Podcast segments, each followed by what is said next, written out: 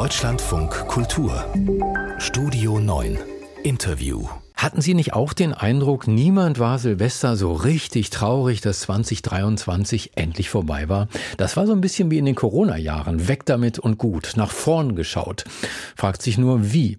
Wie gelingt uns gesunde Zuversicht in Zeiten multipler Krisen? Das frage ich eine, die sich gut auskennt mit diesem Problem. Gabriele Oettingen ist Professorin für Psychologie an der NYU der New York University in Manhattan. Frau Oettingen, guten Morgen. Guten Morgen.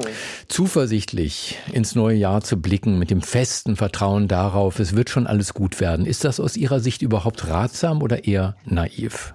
Das ist auf jeden Fall ratsam. Zuversichtlich, frohen Mutes, trotz der Krisen, der Krisen trotzen, ist bestimmt eine gute Idee, in das neue Jahr zu gehen. Denn Zuversicht kann man ja ganz bezüglich unterschiedlicher Dinge haben. Man kann zuversichtlich über das Weltgeschehen sein, aber man kann auch zuversichtlich sein über das, was man vorhat und das, was man bewirken kann und das, wie man auf andere einen positiven Einfluss haben kann. Also durchaus zuversichtlich. Ich habe mal einen Satz mitgebracht der französischen Philosophin Corinne Peluchon, über den wurde viel gesprochen dieses Jahr, nämlich Optimismus ist eine Haltung, die einen glauben lässt, man habe die Lösung für alle Probleme. Hoffnung dagegen setze voraus, dass ich Schwierigkeiten und auch meine eigene Fehlbarkeit erkenne. Würden Sie das so unterschreiben? Naja, wir haben natürlich aus der Wissenschaft heraus nochmal andere Definitionen. Aber im, im, Grunde genommen ist das schon in die richtige Richtung. Optimismus definieren wir als äh, positive Erwartungen, dass die Sachen gut werden. Und diese positiven Erwartungen sind auf den in der Vergangenheit gemachten Erfahrungen basierend. Und wenn ich also in der Vergangenheit gut mit was gefahren bin, dann bin ich auch optimistisch für die Zukunft. Kommt aus unseren Erfahrungen heraus. Bislang immer gedacht, Menschen, die eher optimistisch, also positiv gestimmt durch die Welt gehen und angstfrei Dinge anpacken, die erreichen oft mehr als Menschen, die immer vom Schlechtesten ausgehen. Bei Ihnen habe ich jetzt gelernt, das muss nicht immer so sein, richtig? Ja, weil wir das Wort immer nicht so gerne gebrauchen.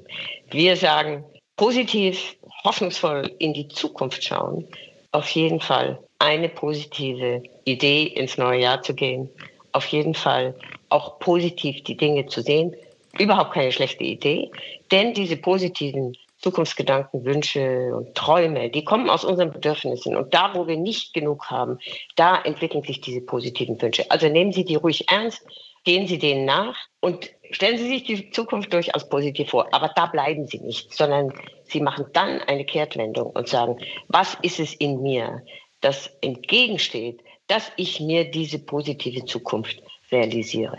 Und dann werden Sie sehen, dass wenn Sie eine positive Zukunft, die in Ihrer Schaffungskraft liegt und die aber trotzdem wirklich herausfordernd ist, dass Sie diese positive Zukunft dann hinkriegen. Sie werden die Welt nicht ändern, Sie werden die Kriege nicht abschaffen, aber wenn Sie einen Wunsch haben für den nächsten Tag, für die nächste Woche, für das nächste Jahr, der Ihnen wirklich am Herzen liegt, gehen Sie diesem Wunsch ruhig nach. Und dann sagen Sie, was ist es eigentlich in mir, das da im Weg steht, dass ich diesen Wunsch angehe und mir das Schönste, wenn ich diesen Wunsch erfüllt habe, auch wirklich genehmige. Und die Idee ist, dass man beides braucht. Man braucht erst die Richtung des Handelns durch diese positiven Träume und Zukunftsfantasien. Sie können auch sagen, durch diese Hoffnung, ah, ich, ich krieg das hin.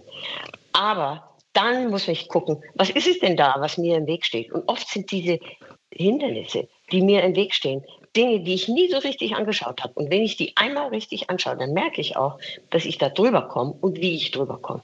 Also immer beides. Erst die positive Zukunft entwerfen, das gibt mir die Richtung des Handelns. Und wenn ich dann erkenne, was mir im Weg steht, kommt die Energie und auch der Weg dazu.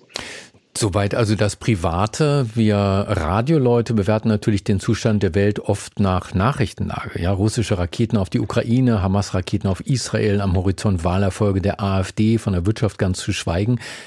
Was glauben Sie denn? Sind das wirklich die größten Sorgen, die sich Menschen machen, auch wenn sie nicht bei den Medien arbeiten? Ah, da müsste man in die Daten schauen. Das ist aber auch vielleicht gar nicht so die wichtige Frage, ob das die größten Sorgen sind, die die Menschen machen. Die wichtige Frage ist, dass wir uns die Zukunft so entwerfen, dass wir ins Handeln kommen, dass wir zuversichtlich werden durchs Handeln. Und das kommt, indem wir uns klar machen, was wir uns wirklich wünschen, etwas, was in unserem Handlungsbereich liegt, aber trotzdem etwas herausfordernd für uns ist. Dann werden wir erkennen, was uns im Weg steht und kommen ins Handeln.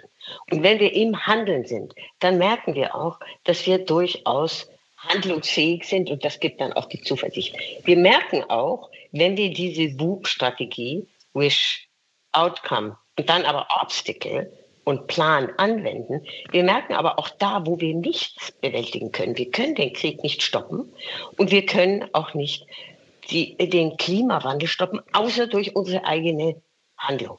Und dann kommen wir gleich wieder zurück und sagen, okay, das kann ich nicht machen. Da ist das Hindernis zu groß. Aber das kann ich machen, was in meinem Handlungsbereich liegt. Und das ist wichtig, dass wir uns selber als, als Handelnder erfahren. Und das gibt dann auch die Zukunftsziele.